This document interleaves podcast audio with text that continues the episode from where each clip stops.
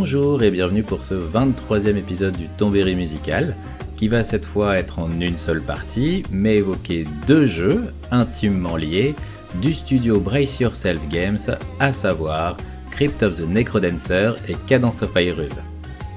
Pour cela, nous allons d'abord nous pencher sur la genèse de Brace Yourself et le parcours de son fondateur Ryan Clark, puis nous parlerons de Crypt of the Necrodancer avant d'embrayer sur Danny Baranowski qui sera notre lien pour terminer sur Cadence of Hyrule. Pour rappel, si vous n'êtes pas familier avec le podcast, qui a en plus connu quelques épisodes particuliers dernièrement, il s'agit d'un podcast dédié aux jeux vidéo où se mélangent histoire et anecdotes, le tout entrecoupé de pauses musicales pour vous faire découvrir ou redécouvrir les OST des jeux mentionnés.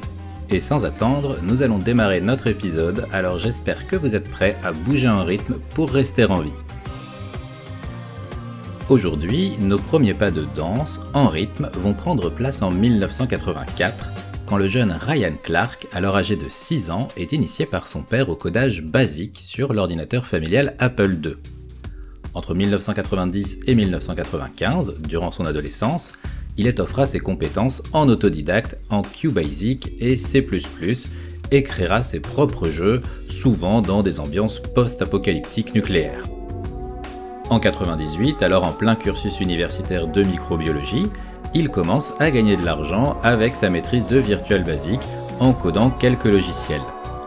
En parallèle, il crée ses premiers jeux en DirectX, plutôt ambiance spatiale, et fonde un premier site internet d'entraide pour apprendre à d'autres personnes à utiliser ses logiciels.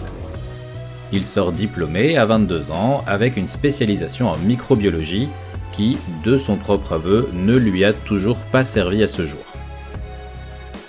En 2004, il crée un nouveau site web, le Game Programming Wiki, qui n'existe plus aujourd'hui, pensé pour regrouper des connaissances globales sur la programmation, mais aussi pour répondre à des requêtes et demandes plus précises de la part d'utilisateurs. Si le plus souvent il n'est pas en mesure de répondre tout de suite aux personnes qui lui demandent son aide, ses recherches pour trouver des solutions aux problèmes posés vont drastiquement développer les connaissances de Ryan. Comme il le dit lui-même, si vous voulez devenir bon à quelque chose, essayez de l'expliquer aux autres. Cette même année, il fonde son premier studio, Grubby Games, avec son ami Matt Parry. Ensemble, ils créeront des jeux comme Professeur Weasel, un puzzle game platformer où vous incarnez le professeur en question qui doit accéder à une porte de sortie en résolvant des énigmes à base d'interrupteurs, de pistolets de glace, de robots stalkers, etc le professeur Weasel reviendra dans Fizzball, où il dirigera une bulle dans un jeu mélangeant Arkanoid et Katamari Damashi, de l'aveu même de Ryan Clark. Pour en arriver à cette idée, il expliquera s'être dit qu'Arkanoid avait la fâcheuse tendance à devenir un jeu ennuyeux au fil de l'avancée, avec de moins en moins de briques à casser qui s'avèrent de plus en plus dures à atteindre. Il s'est alors dit que faire un système où la bille devient de plus en plus grosse au fur et à mesure qu'elle détruit des choses rendrait le tout plus drôle. Ainsi est né Fizzball et son système de bulles qui grossit à mesure que l'on détruit des objets et que l'on cogne des arbres fruitiers pour ramasser les fruits qui en tombent. Et accessoirement, naquit aussi le goût de Ryan Clark pour le mélange des styles de jeu, mais ça nous y reviendrons plus tard. Le professeur Fizzweasel aura droit à une suite en revenant sur son gameplay d'origine, du puzzle game platformer dans Professeur Fizzleweasel and the Molten Mystery avant d'avoir droit à un dernier jeu, The Amazing Brain Train, où il devra faire avancer un train via plusieurs mini-jeux. En 2008, alors que le studio accueille Olivier Trujillo à la programmation, sort un nouveau jeu, Incredibots, un jeu bac à sable assez particulier. Dans Incredibots, vous pouvez créer des structures appelées bots avec des pièces que vous pourrez dessiner et des liens, des connexions plus ou moins flexibles selon ce que vous désirez. Le résultat pourra aller d'un tank pour vos premières créations jusqu'à de véritables transformers pouvant passer de camions à robots géants capables de tirer des lasers une fois que vous aurez maîtrisé euh, parfaitement les capacités du jeu. La liberté de création pourra même vous permettre de créer des niveaux pouvant ressembler à des platformers de déroulement automatique ou même des machines de Rube Goldberg sophistiquées. Grâce à une connexion à un serveur commun, les joueurs pouvaient s'échanger leurs créations comme dans un Mario Maker ou Dreams. Incredibots sera nominé à l'Independence Game Festival se tenant durant la GDC en 2009 pour le prix de l'excellence technique, mais il ne gagnera pas. A noter que la même année, le prix du meilleur jeu étudiant sera remis à Tag The Power of Paint, un petit jeu qui ne vous dit pas forcément quelque chose, mais à qui Portal 2 doit beaucoup. Mais ça, c'est une autre histoire. En 2009, Ryan et Matt décident de vendre Grubby Games à Big Fish Games, une société distribuant en ligne différents jeux, souvent jouables directement sur navigateur, mais qui possède aussi son propre studio pour étoffer son catalogue de jeux internes. Ryan développera plusieurs jeux pour Big Fish Games, en qualité notamment de producteur exécutif. En parallèle, il créera Earsight, une application ayant pour but de former à la lecture sonore. Alors, c'est-à-dire, c'est une reconnaissance alphabétique par des sons pour permettre une lecture simplement en passant sa souris sur des mots. C'est un peu particulier et compliqué à expliquer. Du coup, ce qu'on va faire, je vais vous mettre un lien en description et vous pourrez aller vous entraîner directement dessus. C'est un peu comme un jeu où quelqu'un vous écrit une lettre dans le dos et simplement euh, avec la sensation du toucher, vous devez reconnaître la, lettre, sauf que bah, là c'est un son.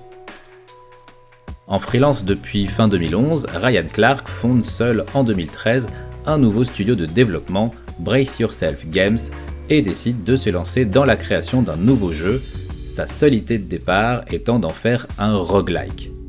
Le reste, eh bien, arrive après cette pause musicale.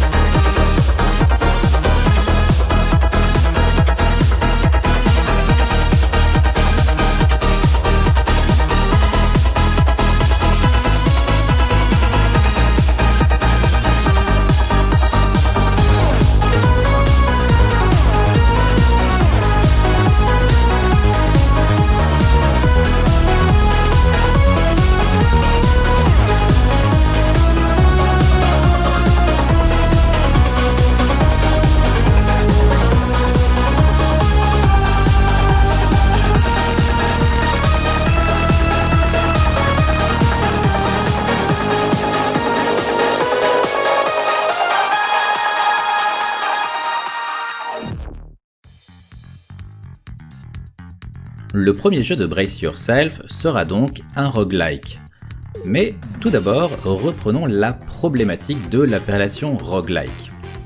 Dans sa forme la plus spécifique, le style roguelike repose sur un triptyque, une mort permanente qui vous renvoie donc à votre point de départ sans aucun des items récupérés en chemin, des donjons créés de manière aléatoire et procédurale, ce qui fait qu'après chaque mort, rien ne sert d'avoir retenu un trajet, et un système de tour par tour. Mais progressivement, cette appellation a évolué et le tour par tour n'a plus été indispensable pour se voir catégoriser roguelike, ni même parfois la perte totale de tous les objets obtenus en cours de partie. C'est un peu la même histoire que la maladie de Parkinson, dans sa définition la plus pure, celle de James Parkinson, en 1817, qui répond aussi à un triptyque, tremblement de repos, hypertonie ou rigidité excessive des muscles, et akinésie ou lenteur des mouvements. Mais au fil des années, nombre de syndromes neurologiques possédant un ou deux, mais pas nécessairement ces trois éléments, ont été diagnostiqués comme étant des maladies de Parkinson. Pour en revenir au style roguelike, qui tire son nom et ses caractéristiques du jeu Rogue sorti en 1980, il a aussi donné naissance à un sous-genre nommé roguelite, L-I-T-E. Le roguelite est un genre un peu plus permissif, il permet entre autres très souvent de garder quelques gains ou améliorations débloqués en cours de jeu, même après la mort. C'est par exemple le cas de Dead Cells, sur lequel j'ai très envie de faire un épisode, et il n'est pas impossible que ça arrive à jour. Et il est aussi possible d'avoir des améliorations ou des potions pour progressivement rendre les runs suivantes un peu moins dures, et non pas plus faciles, ce qui n'est pas la même chose. Donc là où la courbe de difficulté d'un roguelike sera toujours la même du début à la fin, celle d'un roguelite sera décroissante, bien qu'à un rythme souvent lent et nécessitant nombre de tentatives échouées avant de le sentir en jeu. Une autre différence qui n'est pas toujours prise en compte pour la catégorisation entre roguelike et roguelite est le fait qu'un roguelike est techniquement un jeu infini, avec pour seul but d'offrir, grâce à son système de génération de niveau procédural, une expérience renouvelée à chaque partie. Or, nombre de jeux avec une finalité claire et un objectif scénaristique précis, qui une fois atteint atteste de la entre guillemets fin du jeu, sont classés comme roguelike. C'est pourquoi souvent vous trouverez sur les forums des débats plus ou moins enflammés sur la catégorisation en roguelike ou roguelite des jeux qui jouent avec les limites des définitions de ces deux genres. Cet aparté terminé, nous pouvons revenir à Ryan Clark, qui a donc dans l'idée de créer un roguelike dans sa définition la plus complète. Donc un jeu avec mort permanente, une création aléatoire et procédurale des niveaux, et un système de tour par tour. Mais au fil de ses premières esquisses, il se confronte à une problématique. Pour lui, les roguelikes sont parfois des jeux qui peuvent laisser aux joueurs un sentiment d'injustice, voire de frustration. La création aléatoire, parfois, des niveaux, fait que l'on peut se retrouver face à des situations inextricables ou une vraie difficulté pour trouver l'équipement même basique. Une mauvaise disposition des pièces, des murs, des pièges ou des ennemis peut rendre un passage quasiment impossible à surmonter, et ce dès les premiers niveaux. Or, rien n'est pire pour un jeu que de laisser un sentiment d'injustice aux joueurs. Même si parfois cela est perçu aussi principalement à cause de la mauvaise foi des joueurs, ne nous mentons pas. En termes d'équilibre, Ryan voit Spelunky, le roguelike de Derek Yu, sorti en 2008, comme un excellent exemple à suivre. Pour lui, toute mort dans Spelunky la résultante d'une erreur ou d'une mauvaise décision ou appréciation de la part du joueur, et jamais un concours de circonstances aléatoires généré par le jeu, dédouanant le joueur de toute responsabilité.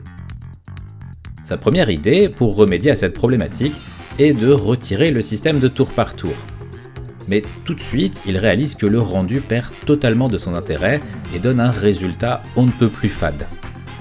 Il a alors l'idée de ces parties d'échecs avec un timer où chacun des deux participants doit jouer de manière rapide sous la pression d'un temps limité. En l'implémentant, il réalise que cela donne un certain rythme au jeu. Le gameplay devient alors une forme de tour par tour simultané l'avatar et les ennemis se déplacent sur le même rythme qui devient donc un tour. Après plusieurs tests de vitesse, Ryan finit par trouver celle qui lui semble la plus équilibrée. Le jeu semble plus juste dans ses mécaniques et retrouve une profondeur qu'il avait perdue avec la suppression de la mécanique de tour par tour. Mais au fil de cette partie test, Ryan commence à se dire que le déplacement de son personnage et des ennemis semble s'apparenter à une danse. Il tente alors une expérience, celle de caler le morceau Thriller de Michael Jackson sur une de ses parties, et le résultat s'avère limpide. Il tente une nouvelle fois l'expérience, mais avec le morceau Hey Ya d'Outcast, qui a un rythme un peu plus lent, 80 BPM pour Hey Ya contre 118 pour Thriller, donc entraînant des tours plus espacés. Et la complémentarité fonctionne encore. Suite à ces deux expériences, il en tire la conclusion que son jeu va devenir un mélange de roguelike et de jeu de rythme. Pour rappel, c'est la deuxième fois que Ryan Clark mélange les genres après Fizzball qui mélangeait Arkanoid et Katamari Damashi. Partant sur cette base, Ryan Clark va créer le jeu Crypt of the Necrodancer. Le scénario du jeu est assez simple, Cadence, l'héroïne, décide de se rendre dans la crypte du Necrodancer pour y retrouver son père disparu deux ans auparavant. Mais après quelques coups de pelle, elle tombe dans un trou et meurt.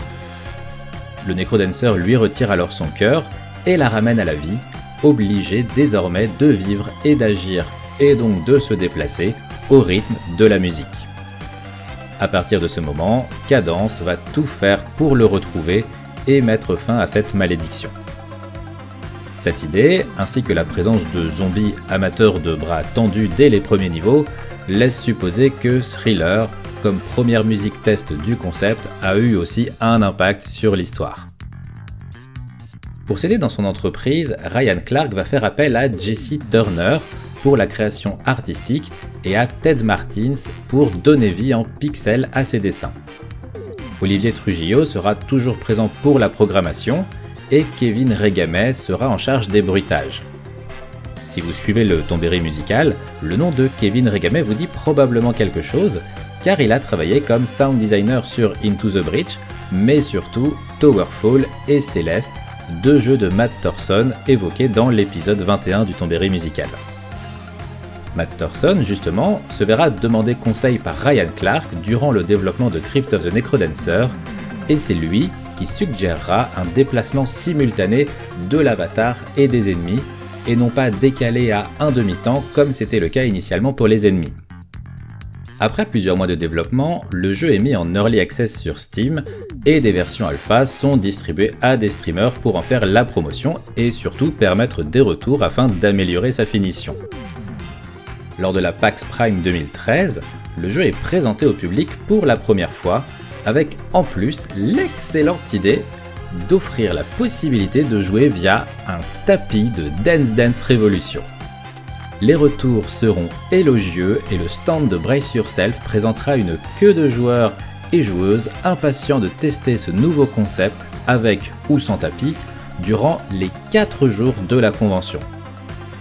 L'expérience sera tout aussi positive à la GDC 2014 ainsi que dans des conventions à Tokyo et même à New York. Mais qui dit roguelike et jeu de rythme dit musique, qui une fois n'est pas coutume intervient comme un pilier fondateur du gameplay et de l'expérience de jeu. D'ailleurs, ça tombe bien, la musique c'est aussi un des axes principaux du podcast. Alors on se fait une nouvelle pause et on aborde la musique de Crypt of the Necrodancer juste après.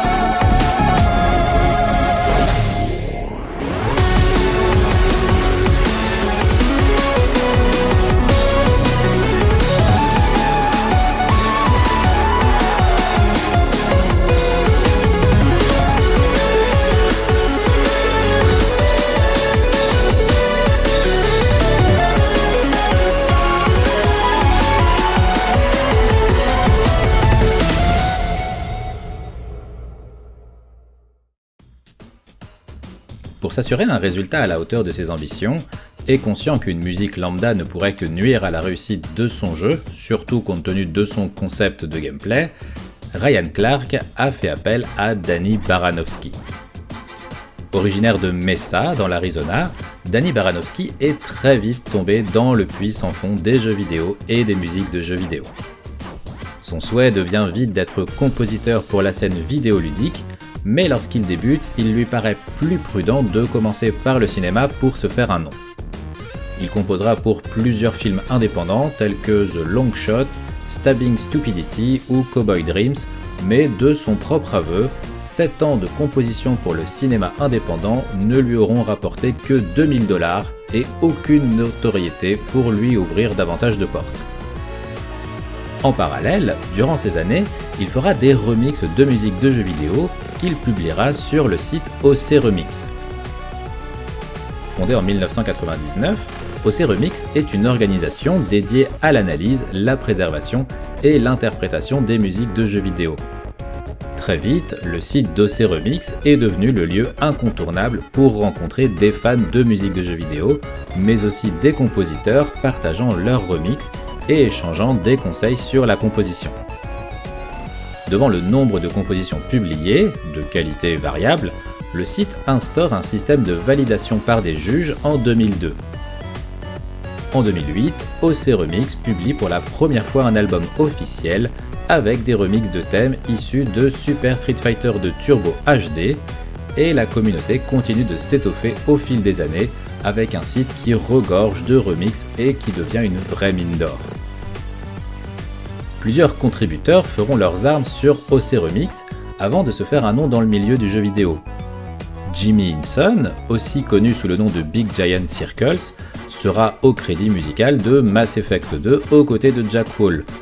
Gillian Aversa, qui faisait des covers chantés sur le site, a pu travailler comme chanteuse sur les OST des versions anniversaires d'Halo et Halo 2, mais aussi pour Soul Calibur 5 et le remake 2013 de Killer Instinct.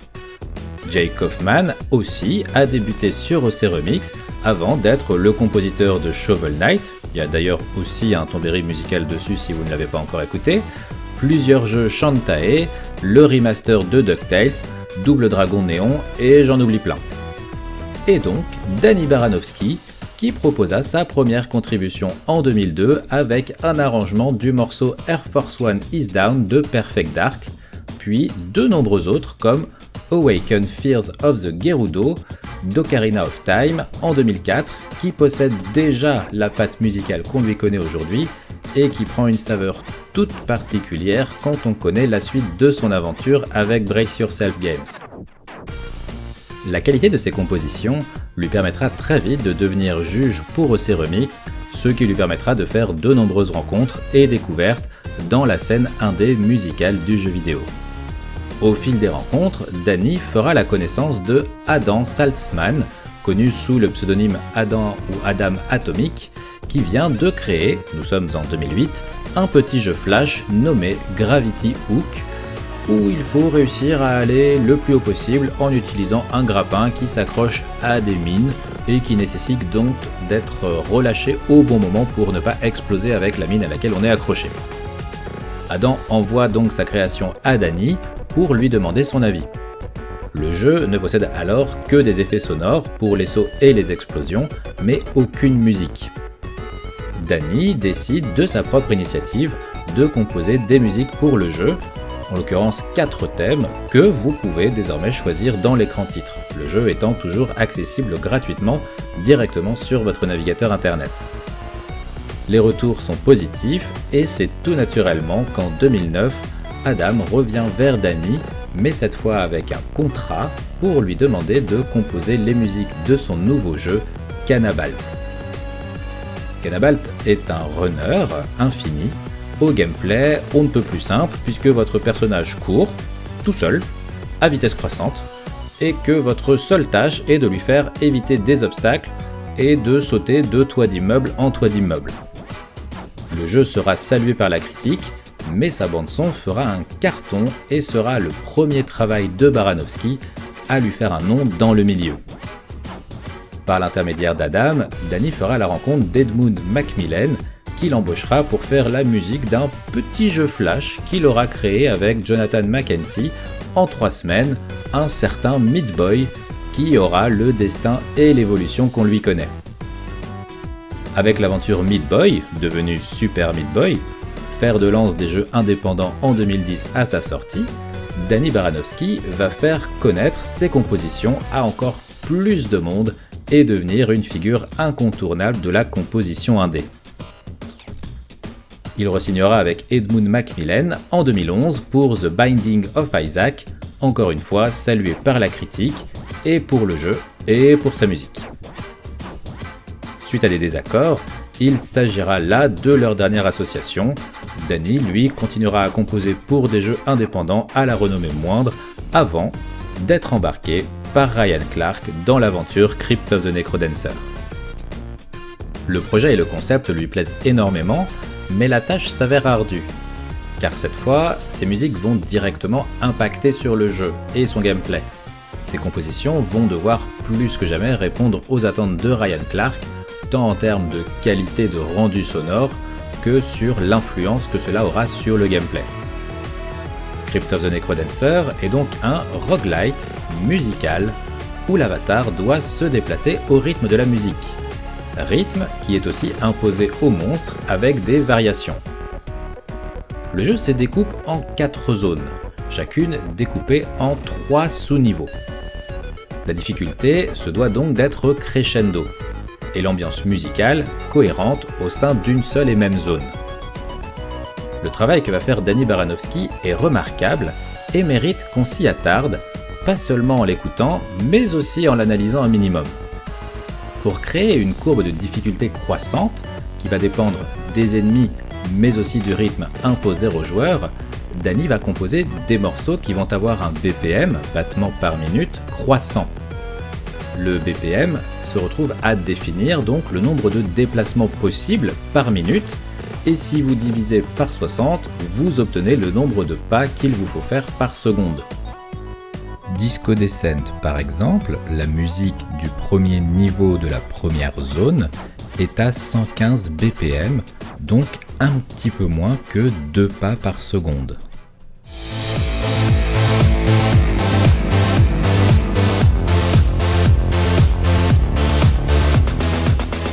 Cryptech, la musique du niveau suivant, est à 130 BPM, donc plus de 2 pas par seconde.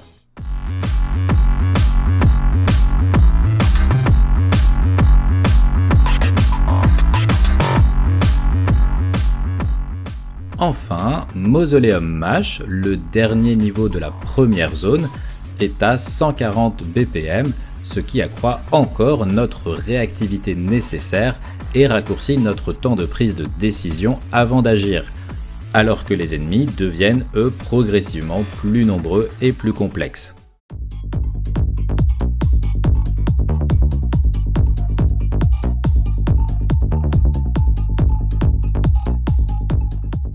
La musique du jeu suit donc une courbe de rythme crescendo au fil des niveaux, mais pas des zones.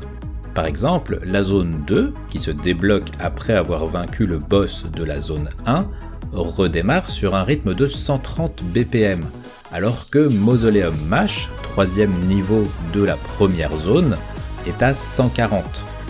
Ce qui va changer d'une zone à une autre, c'est le type de rythme, comme Fungal Funk, la musique du premier niveau de la zone 2, qui est donc moins rapide que Mausoleum Mash, mais dont la complexité vient du fait que son rythme est un peu plus dur à assimiler.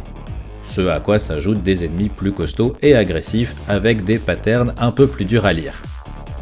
La difficulté se trouvera aussi dans les musiques de boss, avec des idées qui relèvent du génie, comme la musique de King Konga, qui n'est qu'à entre guillemets 120 BPM, mais qui contient une pause tous les 8 ans. Écoutons ce que ça donne en jeu.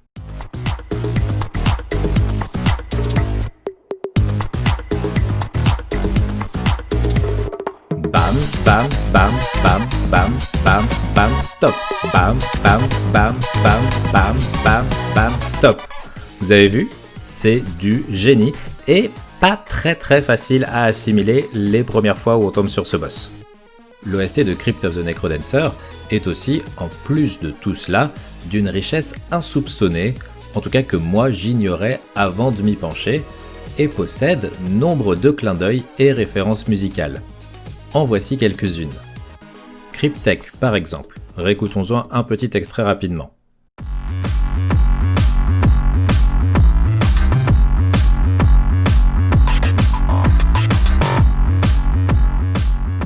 tourne sur un rythme ternaire et contient des références à Uprising de Muse et Beautiful People de Marilyn Manson.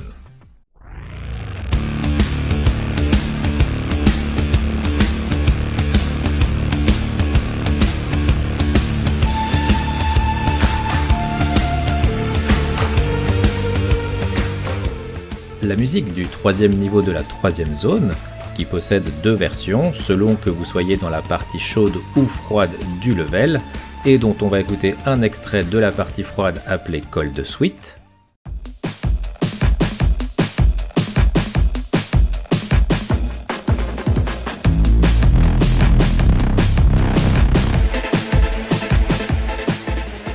puise son inspiration dans des morceaux comme Burnt d'Econoline Crush.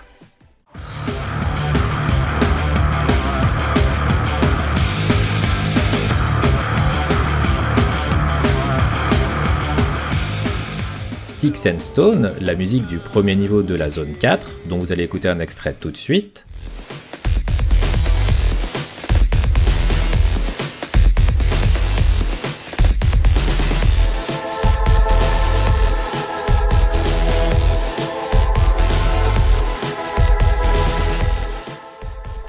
Son inspiration et fait clairement référence à des œuvres de The Prodigy comme Climb Baptize ou par exemple Diesel Power.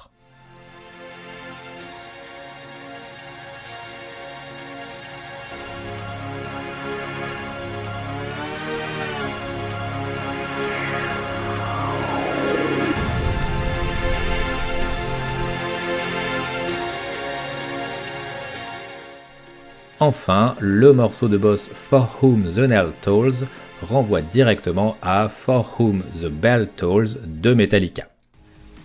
Pour une analyse musicologique des compositions de Danny Baranowski pour Crypt of the Necrodancer, je vous redirige vers le site musiquedejeuxvideo.com tenu par Michael Bloom qui a fait un travail remarquable sur ce sujet et d'ailleurs sur beaucoup d'autres donc je vous mets le lien dans la description et vraiment n'hésitez pas à y aller. Toujours proche de ses remixes, Danny Baranowski échangera ses premières compositions avec Family Jules, de son vrai nom Jules Conroy, spécialisé dans les covers metal de musique de jeux vidéo. Il lui répondra avec des reprises de tous ses morceaux dans des versions métal qui plairont beaucoup à Baranowski. Ce dernier les fera écouter à Ryan Clark, qui donnera son aval pour une OST alternative entièrement composée de covers metal faites par Family Jules. Dans sa lancée, Danny Baranowski va proposer un contrat similaire à Arrival, beatmaker de son vrai nom Luc Esquivel, aussi issu d'OC Remix, et Crypt of the Necrodancer se retrouve avec deux OST alternatives que le joueur peut encore aujourd'hui choisir en lieu et place de l'OST initiale dans les options. Ce catalogue de choix s'étoffera bientôt avec Jake Kaufman lui-même et même Chipzel, compositrice derrière les folles et incroyables musiques de Super Hexagone, de Dicey Dungeon, mais aussi un de mes morceaux préférés, Tokyo Skies, que je vous conseille fortement de découvrir si vous ne le connaissez pas déjà. En 2017, lorsque Crypt of the Necrodancer s'enrichira d'un DLC nommé Amplified et qui donnera accès à une toute nouvelle zone, ce n'est pas une, mais 5 OST qui débarquent celle de Baranowski, mais aussi les retours de Family Jules, Arrival, Jake Hoffman, Chipzel et même un album entier avec des membres d'OC Remix. Parce que notoriété ou pas, Danny n'oublie pas d'où il vient. Jamais. Petit aparté avant d'en finir avec la musique de Crypt of the Necrodancer, sachez que les OST composés par Jake Kaufman et Chipzel ont été créés pour se caler parfaitement sur l'OST d'origine de Danny Baranowski, et sont donc faites pour être écoutées certes seules, mais aussi superposé à la musique d'origine. Maintenant, nous allons aborder le deuxième jeu dont il est question aujourd'hui, et pour partir sur de bons rails, on va se mettre tout de suite dans l'ambiance.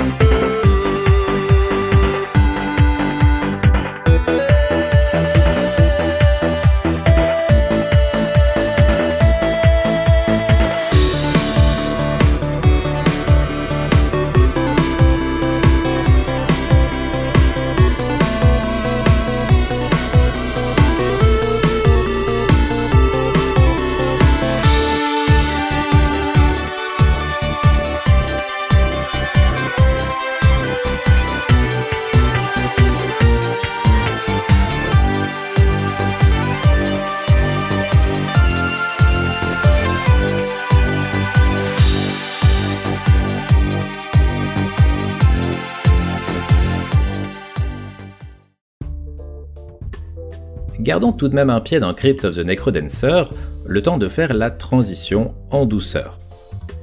Nous sommes maintenant fin 2017, le jeu est sorti depuis plus de deux ans sur PC et a connu des portages sur à peu près tout ce qui pouvait le faire tourner. à savoir la PS4, la Vita en février 2016, iOS en juin de la même année et Xbox One en février 2017.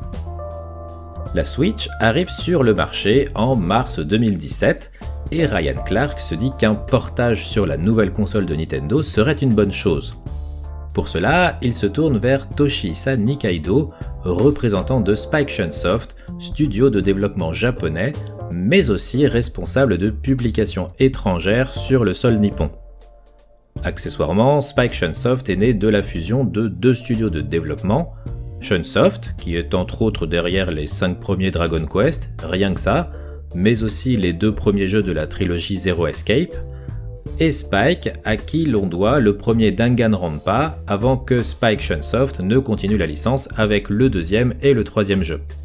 Enfin, pour ce qui est du travail de Spike Chunsoft dans la publication de jeux étrangers sur le sol japonais, ils ont quand même comme fait d'armes The Witcher 2 et 3, les deux Hotline Miami, et très bientôt c'est eux qui vont gérer l'arrivée de Cyberpunk 2077. Toshihisa Nikaido donc va se tourner vers Nintendo avec deux demandes, parce que qui ne tente rien à rien. La première est de négocier un portage Switch de Crypt of the Necrodancer, la deuxième est de profiter, en cas d'accord de l'arrivée du jeu sur la nouvelle console de Nintendo, d'une sortie d'un DLC qui permettrait d'ajouter Zelda, Link, voire même les deux comme personnages jouables. Nintendo dira OK pour le portage Switch, mais pour le DLC, ça ne se fera pas. Non. Quelques personnes influentes chez le géant japonais connaissent bien le jeu et l'apprécient beaucoup. Mais pour eux, ce rapprochement avec le studio indépendant est l'occasion de partir sur un autre projet. Un tout nouveau jeu qui prendrait place dans l'univers de Zelda, avec Link et Zelda en personnages jouables, mais qui reprendrait les mécaniques de Crypt of the Necrodancer. Les demandes de Nintendo étaient simples. Pas de souci pour faire un jeu dans le monde d'Hyrule, mais pas de carte blanche pour ce qui est du lore. Ce qui n'a pas de réponse dans un autre jeu Zelda ne doit pas en avoir dans ce nouveau projet. Et il reste quelque chose. Crypt of the Necrodancer est un jeu quand même particulièrement difficile. Il faut donc trouver un moyen de revoir un peu à la baisse la difficulté de ce crossover.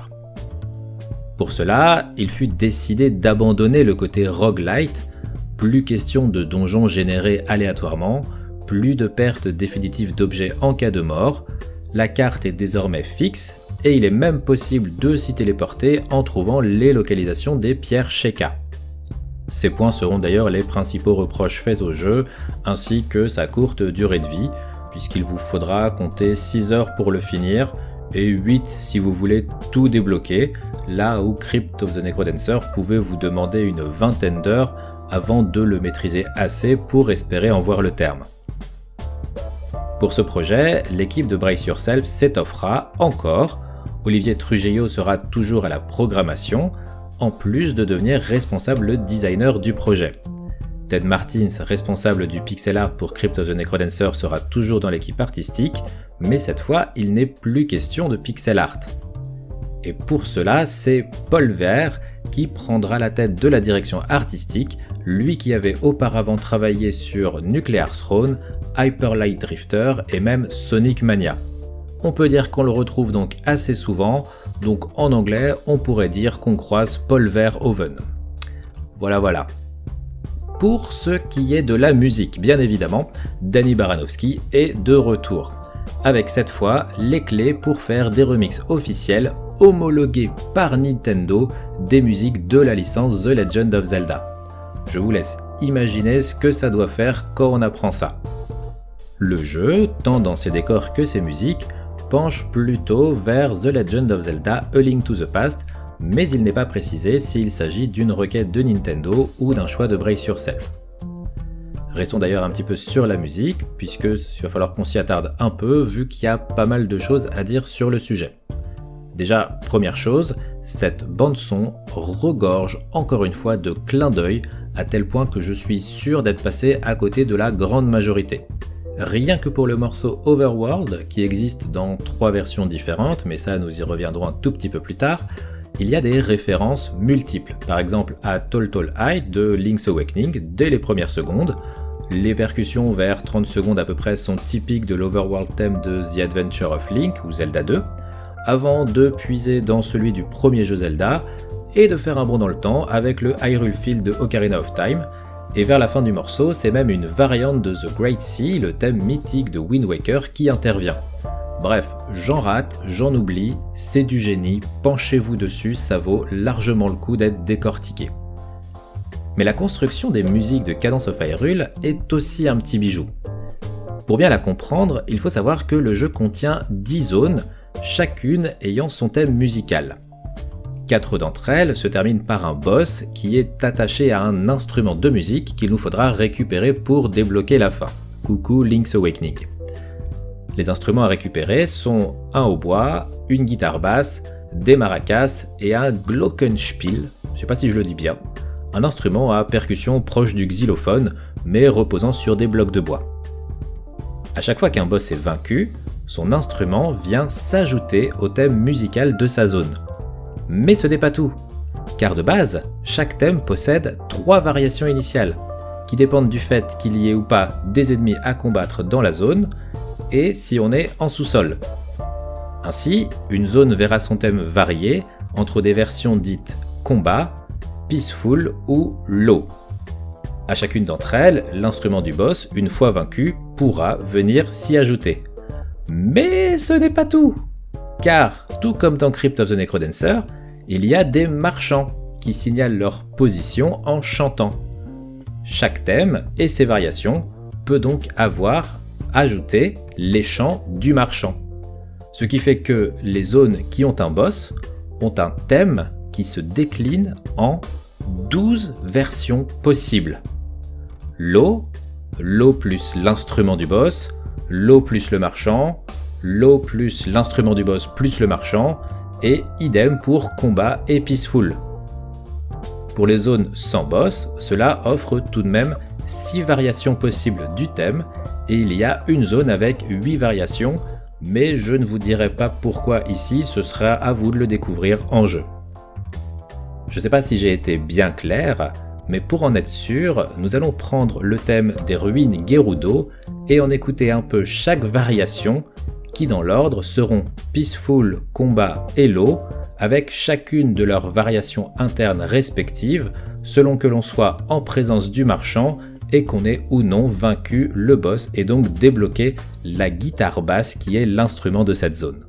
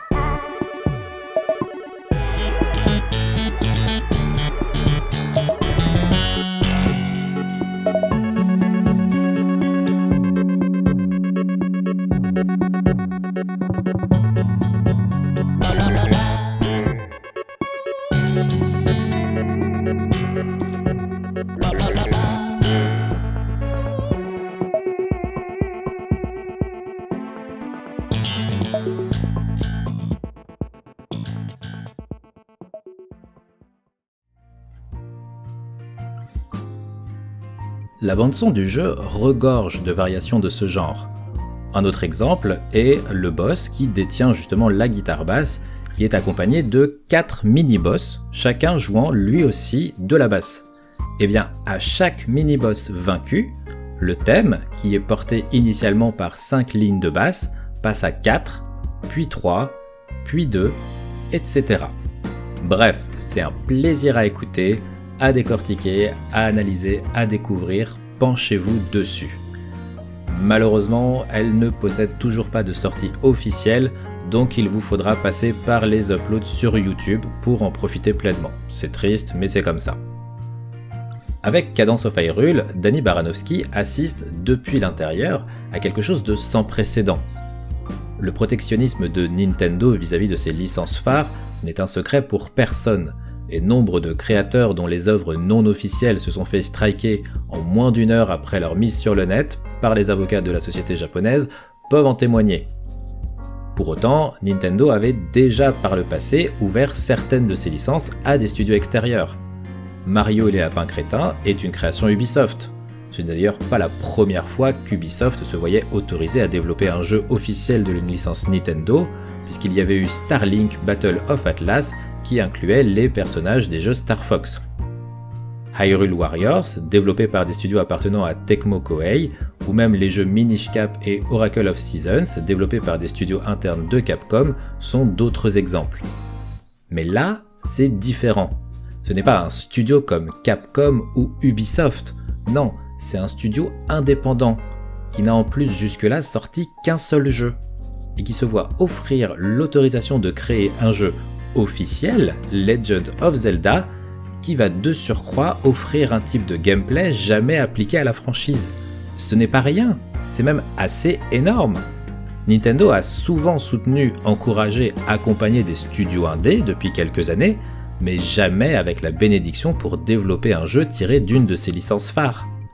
Alors vous comprenez que lorsqu'en plus Danny Baranowski se voit autorisé à reprendre et remixer des thèmes de Zelda avec l'aval de Nintendo pour un jeu officiel, c'est un peu un rêve qui devient réalité. Lui qui faisait des remixes d'Ocarina of Time en 2004 sur OC Remix, mesure la chance qu'il a, 15 ans plus tard, et le chemin parcouru, de faire cette OST. Et comme pour Super Meat Boy et Crypt of the Necrodancer, où il avait partagé sa chance avec d'autres compositeurs et interprètes indépendants, il va en faire de même.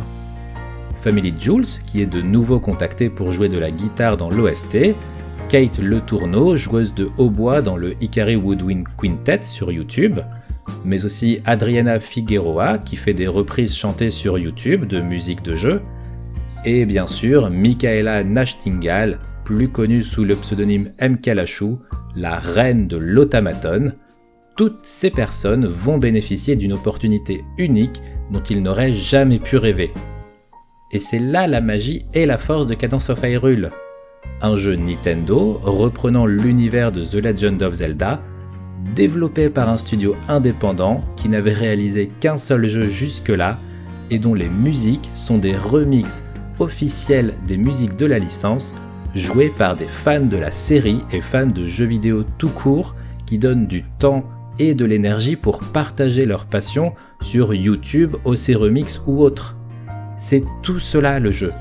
C'est une porte qui s'ouvre à une génération de jeunes talents passionnés, c'est la reconnaissance de la musique faite par les fans, une reconnaissance qui vient directement de l'une des sociétés les plus historiques et importantes de l'histoire du jeu vidéo. Et c'est aussi pour ça qu'on aime Cadence of Hyrule.